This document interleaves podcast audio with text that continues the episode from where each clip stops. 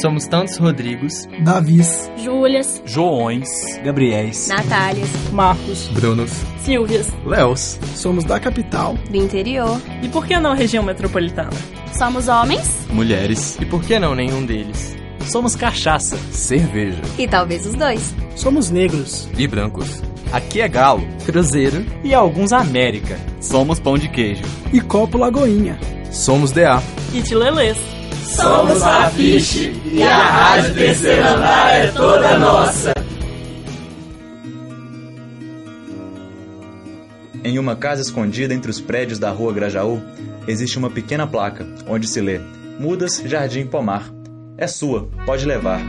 Foi nesse cenário parecido com a casa do filme Up, Altas Aventuras, que entrevistei o seu Hernani, um senhor bem velhinho que doa vasos de plantas sem pedir nada em troca. Hernani Façanha de Latella nasceu no Ceará em 1926, filho de um imigrante italiano da Calábria.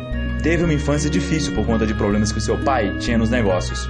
Seu Hernani começou a trabalhar bem cedo, como contínuo em uma firma que vendia títulos de capitalização no Ceará, levando cartas, lavando banheiros e ajudando nas tarefas administrativas. Mas as poucas oportunidades de progressão de carreira no Ceará fizeram com que ele procurasse outro tipo de emprego. Em 1949, seu Hernani chegou a Belo Horizonte para trabalhar como funcionário da Companhia de Seguros Aliança da Bahia. Depois de uns anos, foi promovido a gerente de almoxarifado da empresa Elevadores Atlas, onde chegou a participar da construção do elevador de duas velocidades do edifício Acaiaca. Hoje, seu Hernani tem 92 anos e dedica seu tempo às suas mudinhas e aos doces de goiaba que faz. Eu faço isso hoje é, é, é mais em homenagem aos mineiros, que, que nos, nos receberam muito bem, sabe? Contou com os olhos cheios de lágrimas.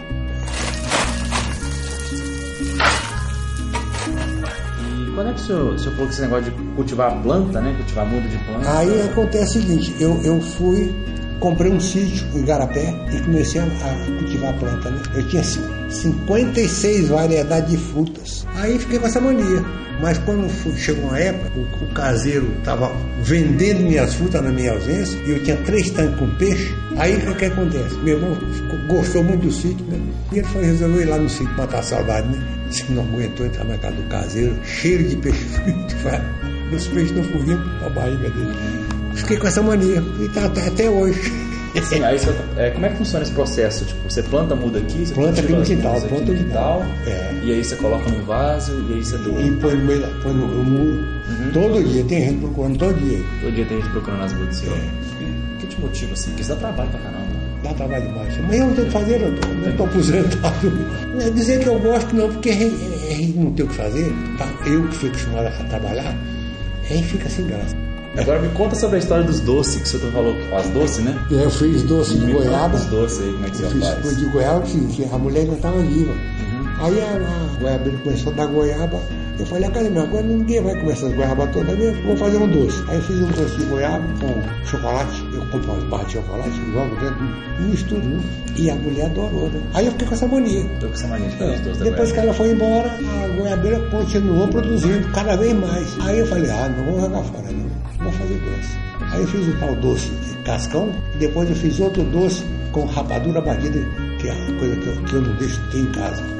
É, é vinho, cerveja. O senhor também faz vinho e cerveja? Vinho. Eu faço, eu faço pinga, eu faço capetinha. Capetinha é uma pinga feita com limão capeta.